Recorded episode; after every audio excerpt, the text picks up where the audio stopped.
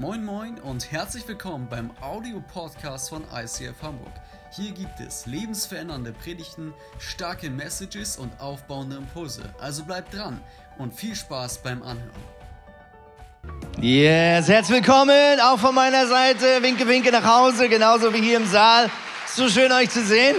Und danke, Jojo, für deine unglaublichen Weisheiten zu Beginn dieser Predigt. Äh, wir gehen heute in den zweiten und bereits wieder letzten Teil einer Predigtreihe über den sinnvollen und guten Umgang mit Finanzen. Das Thema von heute ist erfolgreich sein in den Finanzen. Ich habe keine Ahnung, wie du dich selbst gerade benoten würdest, wenn du dir eine Schulnote geben müsstest in deinem Umgang mit Finanzen. Ja, vielleicht sagst du, hey, es fällt mir leicht, mit Geld gut umzugehen, richtigen äh, Menge das Ding auch auszugeben, dass es da nicht mehr ist, als wieder reinkommt und so weiter. Vielleicht sagst du aber auch, hey, nein, Finanzen, bitte nicht darüber predigen, bitte ganz schnell das Thema wechseln. Das ist bei mir ein ganz heikles Thema. Ich kann dich beruhigen, auch bei mir war das einige Jahre so. Ich musste schmerzhaft lernen, mit Geld richtig umzugehen und deswegen darf ich hier heute ermutigt und sogar freudenstrahlend über dieses Thema reden, weil ich dir sagen kann, Jesus kann hier ganz viel Gutes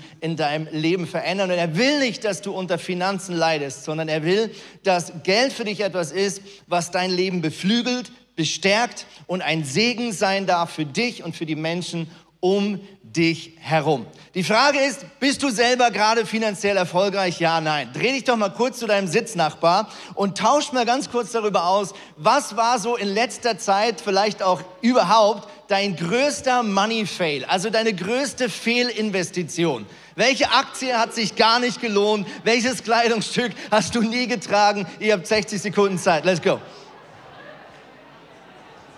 Und dann tragt es gerne auch auf Slido, damit wir daran teilnehmen, auch von zu Hause aus.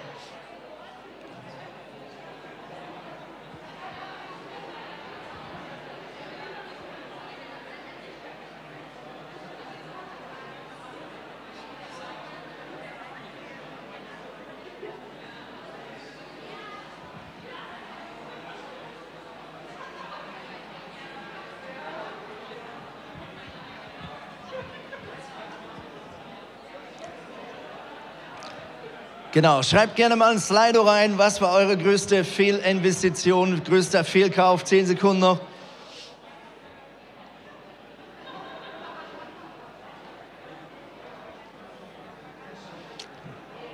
Alright, lass mal hören.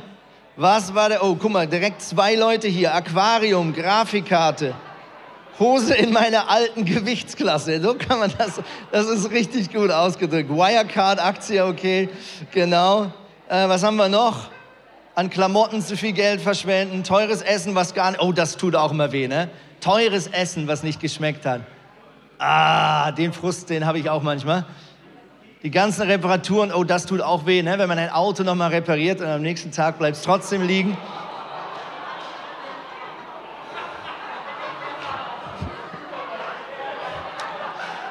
Da ist jemand ehrlich?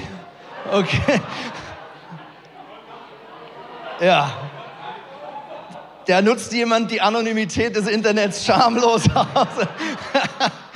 ähm, ja, vielleicht doch nächstes Mal ehrlich darüber sprechen, wenn was nicht passt. Ja? Genau. Okay, okay. Danke an dieser Stelle. Ey, ein Mann, der sehr erfolgreich war mit Finanzen, man nennt ihn den ersten Milliardär der Neuzeit, ist John David Rockefeller. Äh, und er war sehr erfolgreich, offensichtlich, mit äh, Finanzen. Mit anderen Worten, er war der erste Milliardär überhaupt. Und man hat ihn eines Tages gefragt, hey, wie, wie bist du so reich geworden? Und er war ein leidenschaftlicher Verfechter des Prinzips des Zehnten. Wir haben da letzten Sonntag ein bisschen länger darüber ausgetauscht, dass wir schon in der Bibel ganz früh dieses Prinzip des Zehnten sehen als ein, eine Möglichkeit, äh, einen, einen Mechanismus mit der himmlischen Welt in Bewegung zu bringen, wo du ähm, 10% von dem, was Gott dir schon gegeben hast, ihm zurückgibst und Gott sich durch das auf einen Segenskreislauf einlässt mit dir. Und es gibt witzigerweise sogar einige berühmte äh, Geschäftsleute, die gar nicht sich selbst Christ nennen, äh, die sagen, ich kann dir selber nicht erklären, warum, aber es funktioniert. Ja, und er hat Folgendes über sein Leben gesagt. Er hatte gesagt, ich hätte es ehrlich gesagt nie geschafft, von meiner ersten Million zehn Prozent zu spenden, wenn ich dieses Prinzip nicht auch schon bei meinem allerersten Lohn angewandt hätte. Damals verdiente ich gerade mal ein Dollar und 50 Cent pro Woche. Und ich finde dieses Statement so genial befreien, weil was er hier sagt ist, guck, hey, ich habe etwas gelernt in meinem Leben. Und ja, wenn wir hören, dass man keine Ahnung, 10% von einer Million spenden, da denkt man, boah, das ist ja wahnsinnig viel Geld. Wie kann ein Mensch überhaupt so eine Summe abdrücken? Das, das tut doch wahnsinnig weh. Was, was könnte man denn nicht auch alles andere mit dem Geld ja äh, vielleicht anstellen? Ähm, er sagt hier, hey Leute, guck, das ist ein Muskel, den habe ich schon in meinen ganz jungen Jahren aufgebaut. Ja? Und als ich 1,50 Dollar verdient habe, habe ich von diesem kleinen bisschen was abgegeben. Und ich habe immer eigentlich von diesem kleinen bisschen was abgegeben. Ohne es zu merken, ist in mir ein Muskel entstanden, der heute sehr, sehr stark ist, wo andere denken, Bro, wie schaffst du das? Aber ehrlich gesagt, ich habe einfach dort gestartet, wo es vielleicht noch nicht gleich doll weh getan hat. Und ich möchte dich mega ermutigen, wir haben hier auch ein Buch, ähm, vielleicht einmal schon zu Beginn der Predigt erwähnt, auch für dich nach Hause. Wenn du das haben möchtest, dann schreib uns in den Chat und wir schauen, dass es zu dir kommt. Wir haben ein Buch, das ist eigentlich auch nicht von uns, das ist ein Pastor, der das in die ganze Welt verschenkt zum Selbstkostenpreis. Und wenn du merkst, dieses Thema ist ein Thema, wo du Unterstützung brauchst oder wo du auch theologische Fragen hast, dann möchten wir dir das gerne äh, nach Hause schicken oder auch hier am Ausgang nach Hause mit auf den Weg schenken. Deswegen herzliche Einladung dazu. Ich möchte ein paar Thesen in den Raum stellen zum Thema Geld verdienen. Die erste ist die folgende. Gott ist es nicht wichtig, wie viel Geld du verdienst, sondern warum du es verdienen willst. Ich glaube, Gott hat überhaupt kein Problem damit, Menschen zu überschütten mit Finanzen. Gott hat überhaupt nicht per se ein Problem damit, dass du ganz, ganz reich bist. Und kleine Klammerbemerkung, immer wenn wir über Reiche reden in der Bibel, dann denken wir, Jesus meint jemand anders. Ja, weil wir uns vergleichen mit den Leuten, die vielleicht noch viel mehr haben als wir. Aber kleine Klammerbemerkung, wir alle wissen, wenn wir nur schon noch ein bisschen Geld haben, um morgen etwas zu essen und sogar noch irgendeine Art und Weise von Dach über dem Kopf, dann gehören wir schon zu einer kleinen Anteil der Weltbevölkerung, dem es besonders gut geht. Also wenn wir über Reichtum reden, dann lass uns bewusst sein, dass wir da mit gemeint sind. Gott ist es nicht wichtig, wie viel Geld du verdienen willst, sondern warum du es verdienen willst. 1. Timotheus schreibt Paulus folgendes. Denn wir sind ohne Besitz auf diese Welt gekommen und, Bad News, wir werden auch wieder ohne Besitz diese Welt verlassen wie beim Monopoly-Spiel. Ja? Du kannst noch so viel verdienen, zum Schluss geht alles wieder in die Box zurück. Wenn wir also zu essen haben und uns nur schon kleiden können, dann dürfen wir schon zufrieden sein. Jetzt geht Paulus weiter.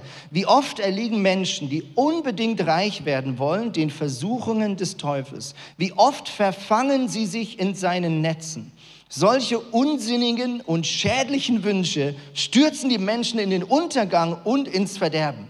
Denn alles Böse, Achtung, denn alles Böse erwächst aus der Habgier. Schon so mancher ist ihr verfallen und ist dadurch vom Glauben abgekommen. Wie viel Not und Leid hätte er sich ersparen können? Okay, das ist eine heftige Verse. Ja? Was Paulus hier aber sagt, ist, guck, das Problem ist nicht das Geld. Das Problem ist nicht dieser Geldschein hier, das ist einfach Papier. Das ist einfach ein gewisser Wert. Das Problem ist nicht das hier, das ist neutral. Die Frage ist, wenn es hier in deine Nähe kommt, was passiert da? Welche Kräfte fangen dann an zu wirken? Ist dieses Geld für dich neutral? Ist es ein Werkzeug in deiner Hand oder entsteht da eine gewisse Abhängigkeit? Brauchst du das? Ich meine, damit nicht brauchst du es zum Essen, sondern braucht etwas in dir dieses Geld. Die Bibel nennt es Habgier. Und es ist ein krasser Satz, der hier steht. Alles Böse erwächst im Kern aus der Habgier. Ja, und du kannst das bei kleinen Kindern beobachten, die noch null sozialisiert sind. Ja, tu mal zwei kleine Kinder nebeneinander, aber gib dem nur ein Lego oder nur ein Duplo und dann schau, was passiert. Das erste Kind nimmt's Und was macht das andere Kind? Hm, mein Schatz. ja, für die Lord of the Rings Leute, ja. Das andere Kind will dieses Duplo-Stein haben. Ja, und das andere Kind macht was? Meins. Habgier.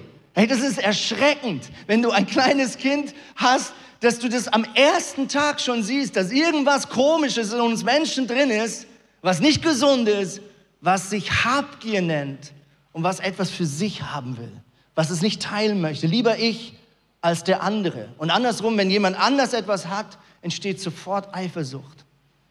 So krass, die Bibel erzählt uns, wir haben das letzte Woche angeschaut, von den allerersten zwei Brüdern, wo der eine Bruder den anderen Bruder getötet hat, aus Habgier, aus eifersüchtig. Also Geld an sich haben wollen oder viel Geld haben oder viel Geld verdienen, vermehren, das ist überhaupt nicht das Problem. Die Frage ist, was ist dein Antrieb? Das interessiert Gott. Ich persönlich muss ehrlich sagen, ich bin in einem Kontext aufgewachsen, ich weiß nicht, ob du das vielleicht auch ein bisschen kennst, da hat man oft so ein bisschen abwertend über Reiche geredet. Ja, so ein bisschen, so ein bisschen grundkritisch. So, ja, mh, hm, da, die, die, das ist ja, viel Geld haben ist nicht richtig. Ja, viel Geld haben wollen ist nicht richtig. Ich glaube, das ist ein Missverständnis. Die Frage ist, warum willst du mehr Geld verdienen? Warum willst du, dass Gott deine Finanzen vermehrt? Ich habe hier einen wunderbaren Freund mitgebracht, Josia. Wir sind gemeinsam in der Small Group. Wir haben letztens über das Thema ausgetauscht und er stellt uns kurz seinen Prozess äh, seiner Gedanken zur Verfügung. Hier ist Josia. Ich bin äh, in einem ja, tollen christlichen Elternhaus aufgewachsen, habe eine super Erziehung genossen, was auch ein super wichtiges, ähm, sagen wir mal, Fundament darstellt, um äh, gut mit Finanzen um, umzugehen. Allerdings ist es so, dass man natürlich, wenn man erwachsen wird, ähm, auch gewisse Bereiche anders angehen möchte oder auch noch mehr da, dazu lernen möchte. Und das war für mich ähm, das Thema Finanzen. Ähm, ich habe mein gutes Gespräch gehabt mit einem, einem bekannten Freund, der hat zu mir gesagt, Josia, lese doch mal das Buch So denken Millionäre.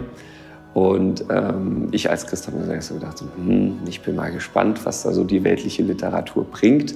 Aber das war sehr interessant. Ich habe das gelesen, es ist auch etwas provokativ geschrieben. Ich fand es aber schön, wie der Heilige Geist mich dabei begleitet hat, das zu lesen. Prüfet alles und das Gute behaltet. So war es in dem Fall auch. Also ich habe ähm, der Heilige Geist hat mir tolle Parallelen äh, in der Bibel gezeigt, äh, die da zum Beispiel stehen. Und äh, das war zum Beispiel ähm, in Petrus, 1. oder 2. Petrus, da heißt es, segnet viel mehr, weil ihr dazu berufen worden seid, Segen zu erben. Das sind zum Beispiel so finanzielle Prinzipien und Gesetzmäßigkeiten. Und ähm, da gibt es auch noch eine ganz tolle Geschichte, ähm, die auch viel darüber lehrt, dass ähm, Jesus sich ein Leben in Überfluss für uns plant. Und zwar nicht nur in, in bestimmten Bereichen, sondern im, im ganzen Leben. Und äh, zwar gibt es da in ähm, Johannes 6, Speisung der 5000, da finde ich die Übersetzung besonders gut. Da heißt es dann nämlich, und als er quasi den Jüngern das Brot gab, damit sie es austeilen sollten, da sind dann quasi Jesus und die Jünger rausgegangen zu den 5000 äh, und haben denen das Brot gebracht. Und dann heißt es am Ende des Satzes, und sie gaben den Leuten so viel, wie sie wollten. Und ich glaube, das beschreibt auch das ganze Wesen Gottes. Und ähm, ja, das habe ich so für mich entdeckt auf dieser Reise. Und ich kann euch nur ermutigen, auch diese Reise anzutreten und ähm, ja, euch davon Jesus mal an die Hand nehmen zu lassen. Er wird es euch wunderbar zeigen. Also viel Spaß dabei. Yes, danke für die Ermutigung, Josia. Sehr, sehr cool. Und wir machen direkt weiter mit der zweiten These. Gott ist nicht wichtig, wie viel Geld du verdienst, sondern ihn interessiert, wie du an das Geld kommst. Gott interessiert nicht, wie viel Geld du verdienst. Was ihn interessiert ist, wie kommst du an das Geld. Sprüche 10, Vers 2 bis 7. Hey, hier stehen ein paar ganz krass gebündelte Weisheiten über Geldvermehrung. Erstens, zu Unrecht erworbener Besitz ist zu nichts Nütze, aber Ehrlichkeit rettet vor dem Verderben. Erste Aussage. Zweitens, wer nachlässig arbeitet, wird arm. Fleißige Hände aber bringen Reichtum. Drittens, Klug ist, wer im Sommer einen Vorrat anlegt, wer dagegen die Erntezeit verschläft, bringt sich zurecht in Verruf. Viertens, ein Mensch, der Gott gehorcht, empfängt seinen Segen. Aber wer gottlos daherredet, erntet für seine Worte nichts als Gewalt. Fünftens, an einen aufrichtigen Menschen erinnert man sich auch nach seinem Tod noch gerne. Gottlose dagegen sind schnell vergessen. Okay, was Gott interessiert, ist nicht die Frage, wie viel Geld du verdienst. Was Gott interessiert ist, wie verdienst du dieses Geld. Was Gott interessiert, ist eigentlich die Ethik dahinter. Gehst du fair mit deinen Leuten um, für die, die eine Firma leiten? Sind deine Verhandlungen fair und sind sie ehrlich oder sind sie hinterlistig und im Prinzip komplett gespielt? Gehst du gut mit deinen Angestellten um? Gehst du gut mit deinem Vorgesetzten um oder nicht? Investierst du dein Geld in gute Dinge oder investierst du dein Geld in Dinge, die im Kern der Gesellschaft oder einzelnen Menschen schaden? Was Gott also interessiert, ist nicht, wie viel Geld du hast, sondern was du mit diesem Geld tust oder auch, wie du zu diesem Geld gekommen bist.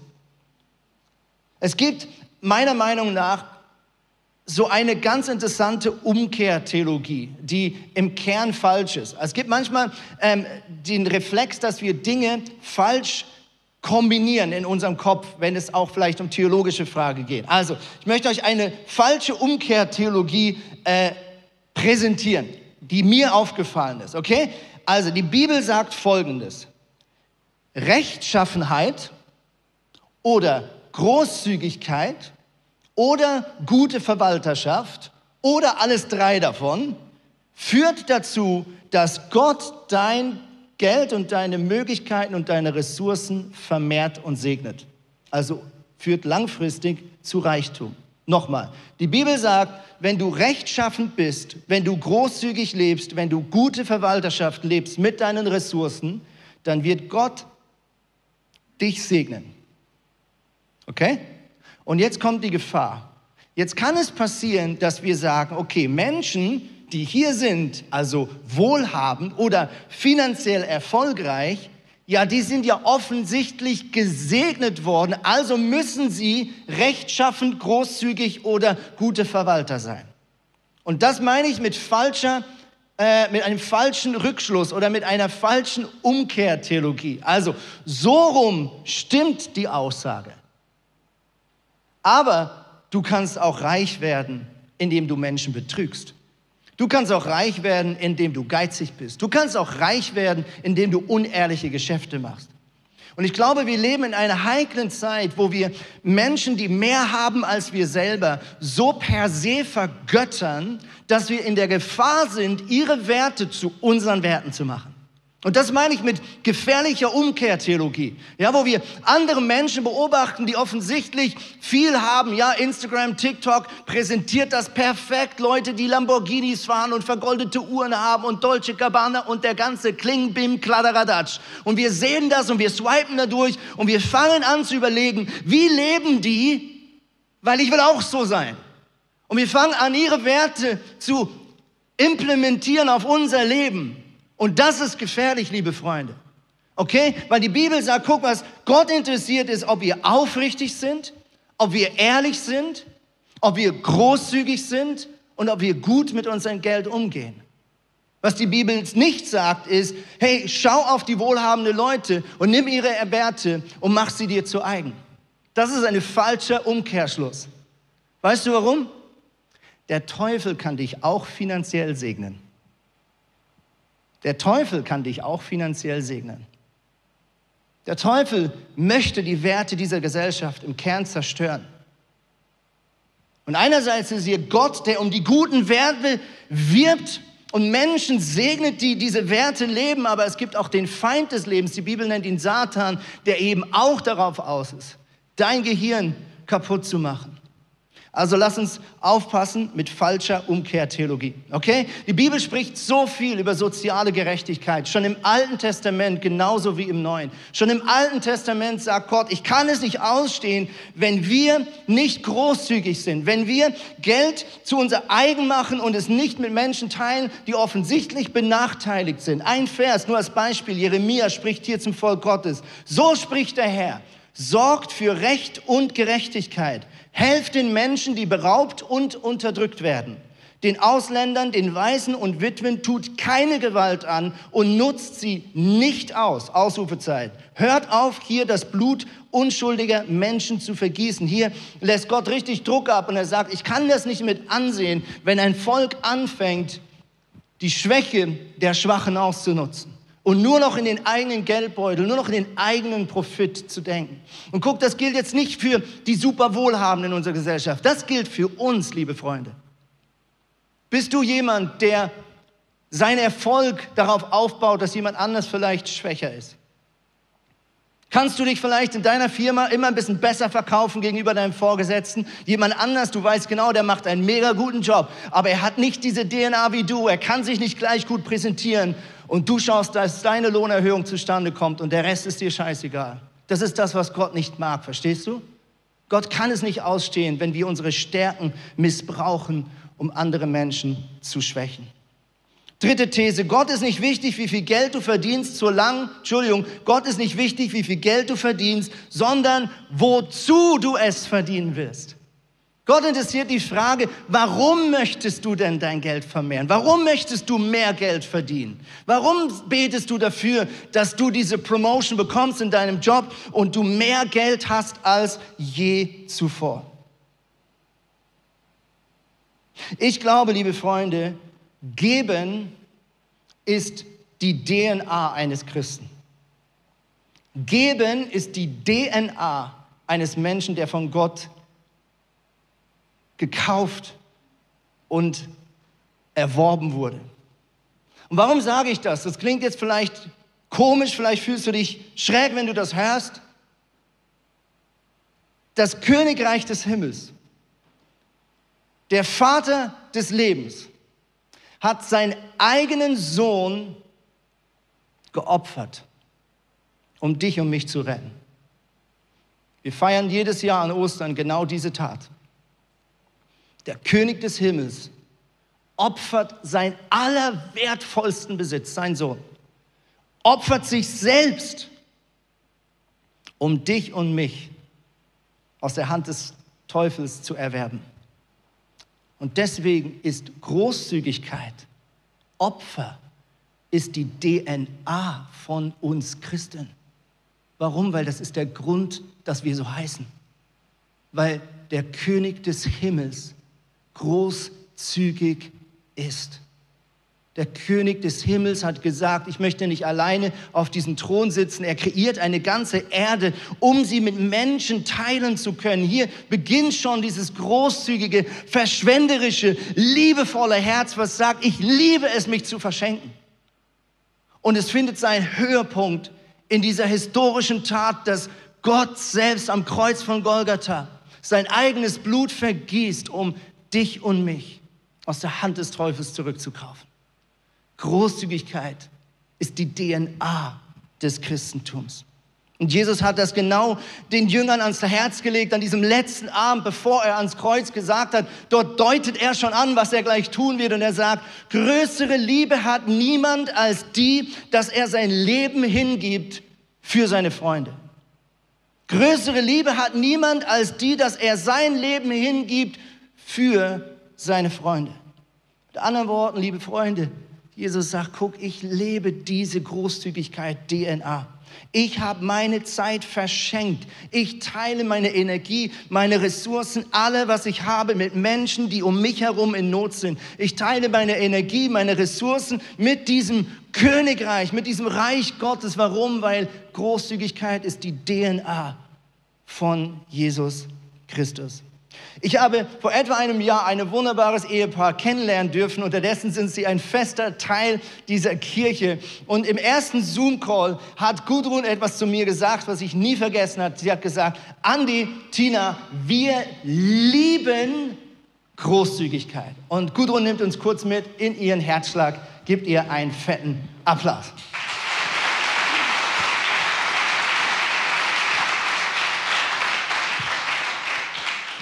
Ja, danke, Andi.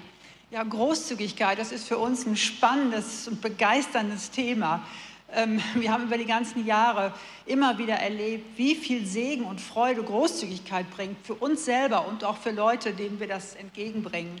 Ähm, als wir vor 23 Jahren unser ähm, Leben Jesus übergeben haben, da waren wir so dankbar von dem, was er in unserer Familie getan hat, dass wir sofort aus dieser Dankbarkeit heraus angefangen haben zu geben und in vielen Bereichen großzügig zu sein. Ähm, zu dem Zeitpunkt kannten wir noch kein biblisches Prinzip vom Zehnten, von Saat und Ernte. Das war viel zu früh in unserem christlichen Leben. Äh, für uns war das auch kein Prinzip, für uns war das eine Herzenshaltung. Wir hatten ganz schnell verstanden, wir haben unser Leben Jesus gegeben und da gehört alles mit dazu. Und das, das war also wirklich diese Herzenshaltung, die wir hatten. Wir wollten alles, was er uns gegeben hatte, mit anderen teilen. Ähm, eine besondere Bedeutung in Bezug auf Großzügigkeit hat in unserem Leben äh, Gastfreundschaft gespielt. Und zwar haben wir hm, ganz kurz nach unserer Bekehrung uns hingesetzt im Gebet und haben Gott ganz bewusst unser Haus übergeben. Wir haben gesagt, Herr, das ist dein Haus, wir sind nur die Verwalter, nutze du es für dein Königreich. Und ja, Gott, wie er ist, der lässt er sich nicht zweimal sagen, der hat dieses Gebet sehr schnell und sehr intensiv beantwortet. Und innerhalb von Wochen hatten wir unser Haus voll mit Bibelschülern aus Pensacola. Wir hatten Gastsprecher als Übernachtungsgäste. Bei uns fanden Gebetstreffen statt und Lobpreisabende. Und wir waren total überwältigt von Gottes Großzügigkeit und von seiner Güte. Wir haben unser Haus geöffnet, er hat Menschen gebracht. Und es ist über die ganzen Jahre so weitergegangen. Wir haben viele Jahre in England gewohnt, aber auch das Haus immer voll. Er hat es immer gefüllt mit ganz, ganz tollen Leuten. Und auch hier im ICF geht das jetzt auch wieder weiter. Wir haben schon so viele Leute bei uns im Haus gehabt. Äh, das letzte große Highlight war die Ladies Night, die wir bei uns im Garten ähm, stattfinden lassen durften, wo auch viele Leute, inklusive uns, wieder gesegnet worden sind. Und ich glaube auch, wie Andi das gesagt hat, dass wir als Kinder Gottes ähm, ja, Großzügigkeit ganz, ganz fest und tief in unserer geistlichen DNA verankert haben. Wir sind in Gottes Ebenbild gemacht. Wir sind seine Botschafter hier auf dieser Erde. Und wenn wir aus dem Herzen heraus Großzügigkeit leben, ähm, dann machen wir einen ganz wesentlichen Charakterzug von Gott sichtbar für die Welt. Und das bringt Gott Freude, das bereitet ihm Ehre und darum geht es ja eigentlich. Und Leute werden Aufmerksamkeit, die denken, huch, was ist denn mit denen los? Das ist doch nicht normal, wie die sich benehmen. Und ähm, Großzügigkeit ist ja auch einer von den Chorwerten hier bei uns in der Kirche im ICF. Und Großzügigkeit war eine von den Sachen, die uns am Anfang hier auch beeindruckt hat, als wir vor einem Jahr zum ersten Mal hier waren auf dieser Welcome to Church Party. Da haben wir gedacht, wow, die leben das ja wirklich hier, was, was uns auch so gut tut. Und ja, das ist jetzt unsere Geschichte. Und jetzt sagen vielleicht viele, ja, das können wir so nicht. Und das ist mir auch klar, dass das so wie wir das können, andere vielleicht nicht können. Aber Gott hat jedem irgendwas gegeben, womit er großzügig sein kann. Und ich würde wirklich jeden ermutigen, im Gebet mal Gott zu fragen, in welchem Bereich er da Schritte unternehmen kann und die dann auch gehen. Und dann lasst euch überraschen von seiner Großzügigkeit, die wirklich unendlich ist. Wow, vielen, vielen Dank, Gudrun, so genial.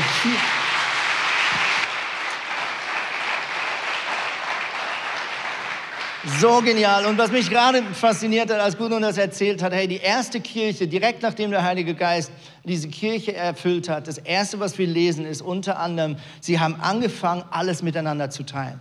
Also hier ist offensichtlich irgendwas im Herzen passiert, dass man plötzlich anders über Besitz denkt, weil man plötzlich in den Augen eines Dieners, eines Freisetzers äh, mit diesen Ressourcen umgeht und sagt, okay, was kann ich damit Gutes tun, äh, versus einfach wie ein kleines Kind mit dem Duplostein es festzuhalten. Gudrun hat es gerade schon angedeutet. Es gibt so ein einfaches Prinzip, was du auch auf deine Finanzen anwenden kannst. Es trifft aber auch auf alle anderen Dinge zu. Und zwar ist es ein Prinzip aus der Bibel, was Jesus sehr stark gelernt hat. Das Prinzip ist das Prinzip von Saat und Ernte.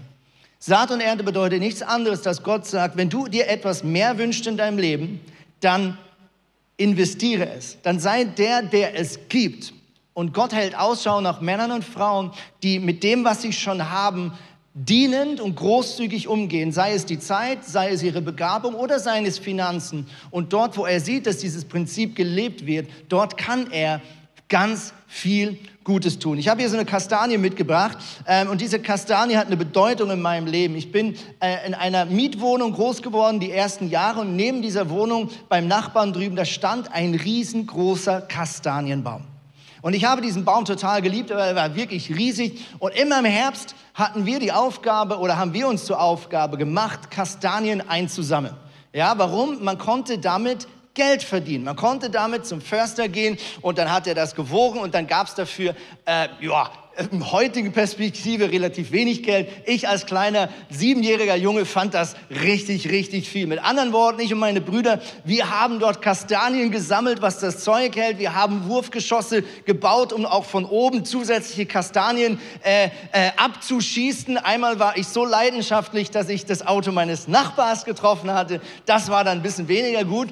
Aber eines Tages kann ich mich noch daran erinnern, da bin ich zu meinem Papa gegangen und gesagt, Papa, ich möchte gern eine Kastanie Kastanie einpflanzen im Garten.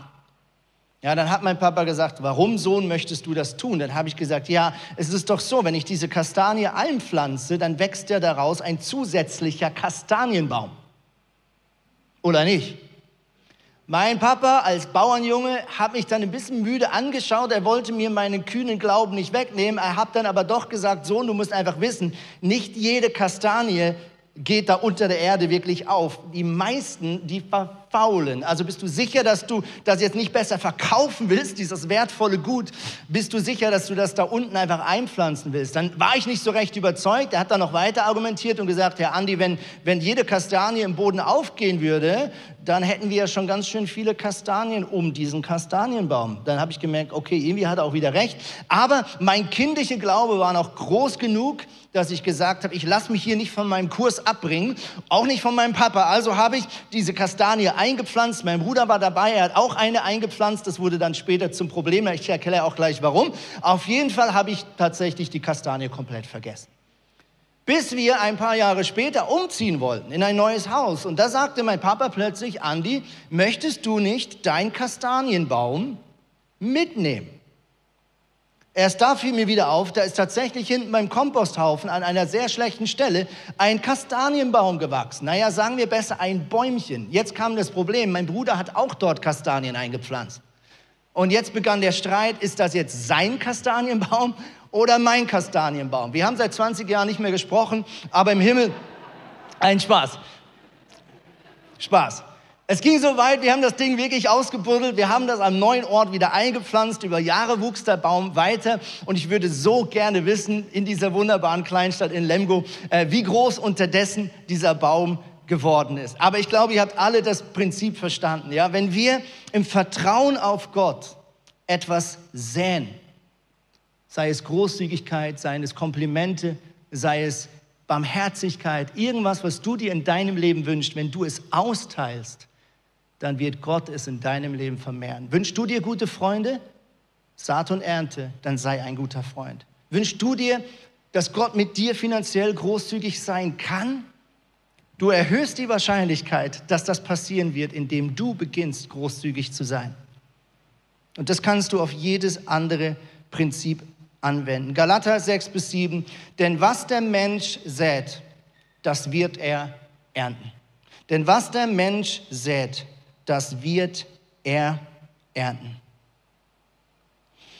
Ich habe jetzt die Ehre, die letzten paar Minuten euch ganz praktisch in etwas reinzunehmen, was mit Großzügigkeit zu tun hat und was uns als Kirche die nächsten Monate beschäftigen werden. Wir möchten euch heute REACH präsentieren. REACH ist eine jährliche Sonderkollekte, die wir dieses Jahr als junge Kirche zum ersten Mal angehen wollen. Das bedeutet nichts anderes, dass wir uns als die, die Teil dieser Kirche sind oder am Onboarden sind, wie man heute so schön sagt, uns gemeinsam fragen, hey, wie können wir über unsere regelmäßige Spende hinaus Geld zusammenlegen, um Dinge in dieser Stadt und in dieser Region ermöglichen zu können, um großzügig zu sein mit den Menschen und ihren Nöten. Wir nennen das REACH, warum? Weil wir Nöten begegnen wollen, weil wir Menschen für eine Beziehung mit Jesus begeistern wollen. Und ich zeige euch jetzt ganz kurz, für was wir dieses Jahr Geld zusammenlegen wollen. Das erste, wir träumen von einem Café in dieser Stadt. Ja, ich weiß, es gibt schon Cafés. Also das ist jetzt nicht der Punkt, sondern wir träumen von einem ICF-Café in dieser Stadt. Wir haben die letzten Monate wirklich so eine Last äh, gespürt, dass wir uns gefragt haben, hey, wie cool wäre es, wenn wir als Kirche unter der Woche einen Ort haben, wo du hinkommen kannst, alleine oder mit Freunden, die Gott vielleicht nicht kennen, wo du weißt, da treffe ich auf andere Leute dieser verrückten, lustigen Kirche namens ICF. Wie cool wäre es, wenn du als Student oder als äh, als Homeworking-Person, die vielleicht von der Firma gar kein Büro mehr zur Verfügung gestellt bekommt. Wie cool wäre es, wenn du weißt, ich kann in diesem Café vielleicht auch Coworking machen. Vielleicht kann ich dort ein paar Stunden für die Uni üben und ich weiß, ich werde dort verwöhnt von einem richtig guten Kaffee. Ich werde verwöhnt von Gastfreundschaft und ich treffe auf andere liebevolle Menschen. Wie cool wäre es, wenn du vielleicht jemand in deinem Umfeld in dieses Café einladen kannst, der vielleicht nie in einen Gottesdienst folgen würde.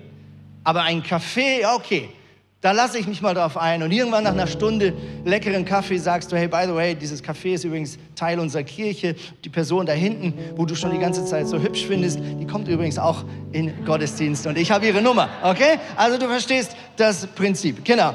Also, wir träumen von einem Café. Es sind Gespräche im Lauf. Wir haben erste Besichtigungen und wir wollen wirklich zusammen einfach glauben und erwarten, dass Gott uns hier Türen öffnet. Das zweite, wo wir anfangen wollen, Geld zur Seite zu legen, das ist für unser wunderbares Norddeutschland. Wir haben hier so ein herrliches Bild von der Küste. Wir glauben wirklich, dass Gott auf dem Herz hat, Kirchen zu gründen in dieser Region. Egal, ob da die ICE-Flagge draufsteht oder nicht, aber wir sind so tief begeistert von Kirchengründung. Warum? Weil wir selbst vor vier Jahren gegründet wurden. Und wir wollen uns wirklich in diese Verantwortung reinstellen, zu sagen, hey, wir sind damals gegründet worden aus Zürich, aus dem ICE-Movement heraus. Lass uns anfangen, ein gesunder Organismus zu sein und weiter kleine Babys zu machen.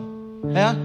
Wir wurden als Baby hierhin geschickt, und jetzt lass uns als größere Kirche anfangen, auch wieder weitere Kirchen zu vermehren. Und wir wollen anfangen, einfach in diese Richtung im Glauben Geld zur Seite zu legen und uns bereit zu machen, dass wenn Gott Türen öffnet, dass wir finanziell dafür auch bereit sind. Das Dritte, für was wir Geld zur Seite legen wollen, ganz praktisch ist, wir wollen die Arbeit von Mission Freedom unterstützen, die Arbeit von Gabi Wendland. Auch einige hier aus der Kirche arbeiten dort als ehrenamtliche Mitarbeiter oder auch als Angestellte mit. Gabi und ihr ganzes Team setzt sich seit vielen Jahren sehr erfolgreich dafür ein, dass Menschenhandel und Prostitution in dieser Region, vor allem natürlich auch in dieser Stadt, ein Ende bekommt. Und wir haben gesagt, hey, lass uns wirklich diese diese Not, die können wir als Kirche nicht ausklammern. Das geht gar nicht.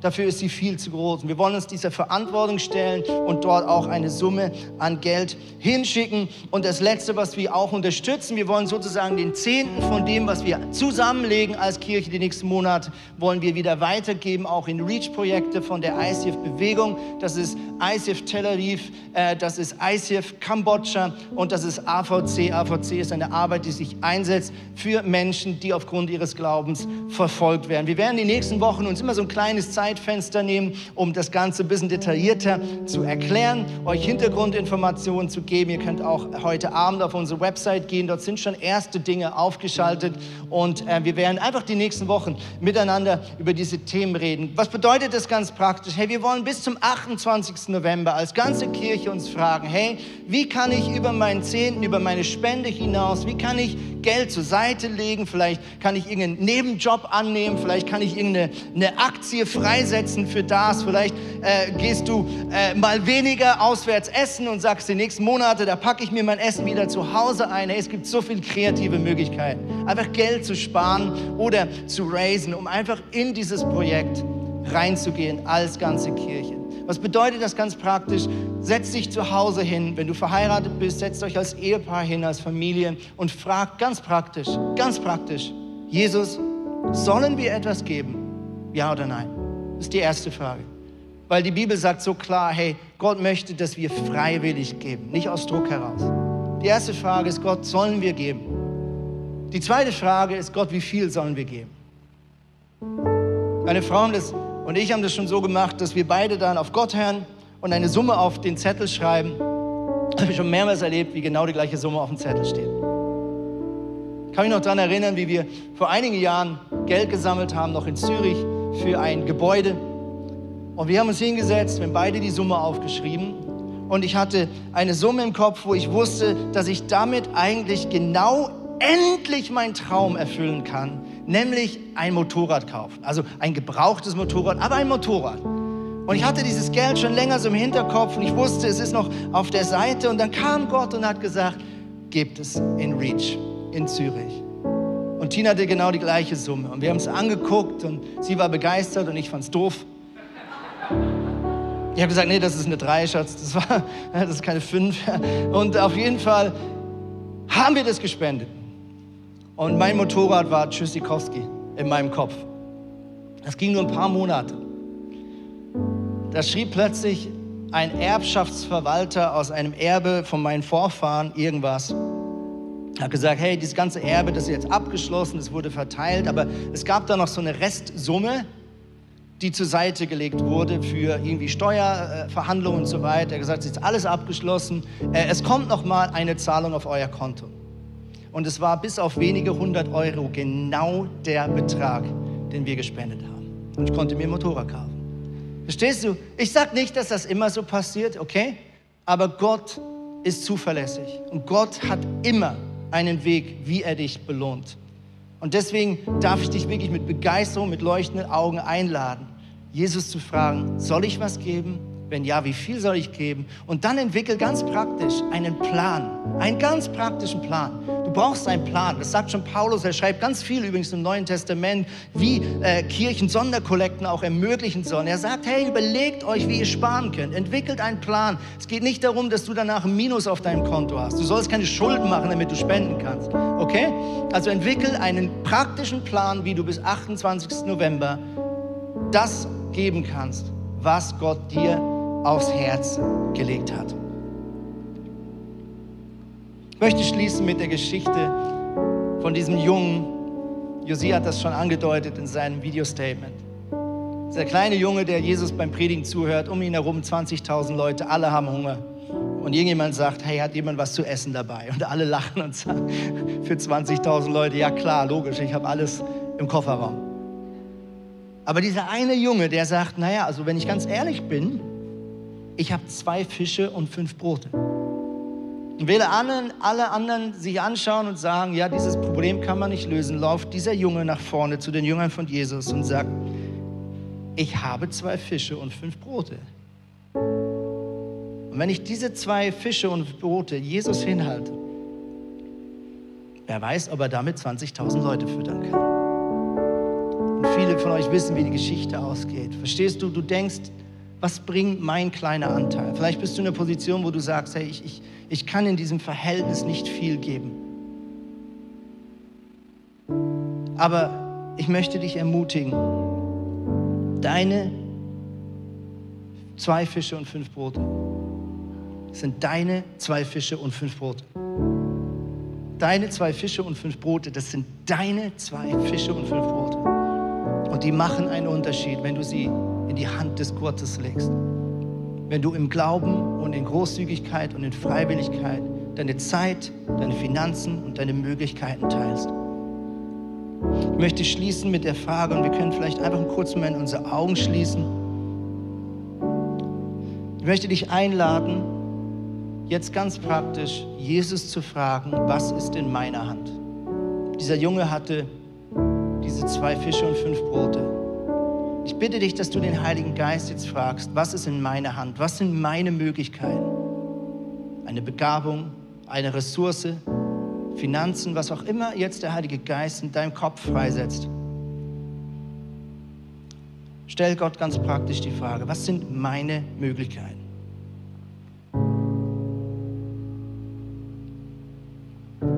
Was ist in meiner Hand, Jesus? Öffne mir die Augen. Was ist in meiner Hand?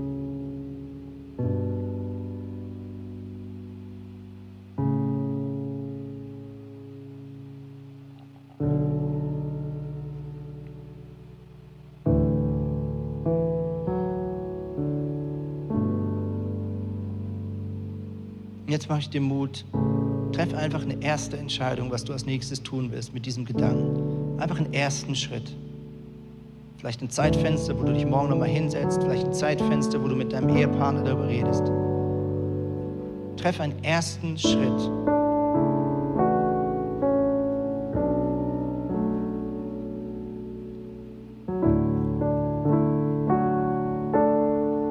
Und ich möchte dich segnen. Ich möchte dich segnen mit mehr als genug. Mehr als genug von diesem himmlischen Vater, der dich liebt, dem aller Reichtum im Himmel gehört, dem alle Ressourcen zur Verfügung stehen. Ich möchte über allen finanziellen Nöten, über Schulden, über vielleicht der Unfähigkeit, mit Geld gut umzugehen. Vater, wir rufen deinen kraftvollen Namen, Jesus Christus, rufen wir aus über dieser Not. Und da, wo unser Herz klein denkt und da, wo unsere Hände klammern, Jesus, dort wollen wir einfach dir das hinhalten. Jesus, hilf mir. Lass mich mehr so sein wie du. Ich möchte deine Großzügigkeit. Ich möchte mehr von dir, Jesus, in meinen Ressourcen, in meinem Umgang mit Zeit und auch im Umgang mit Finanzen. Das bitte ich in deinem Namen. Amen.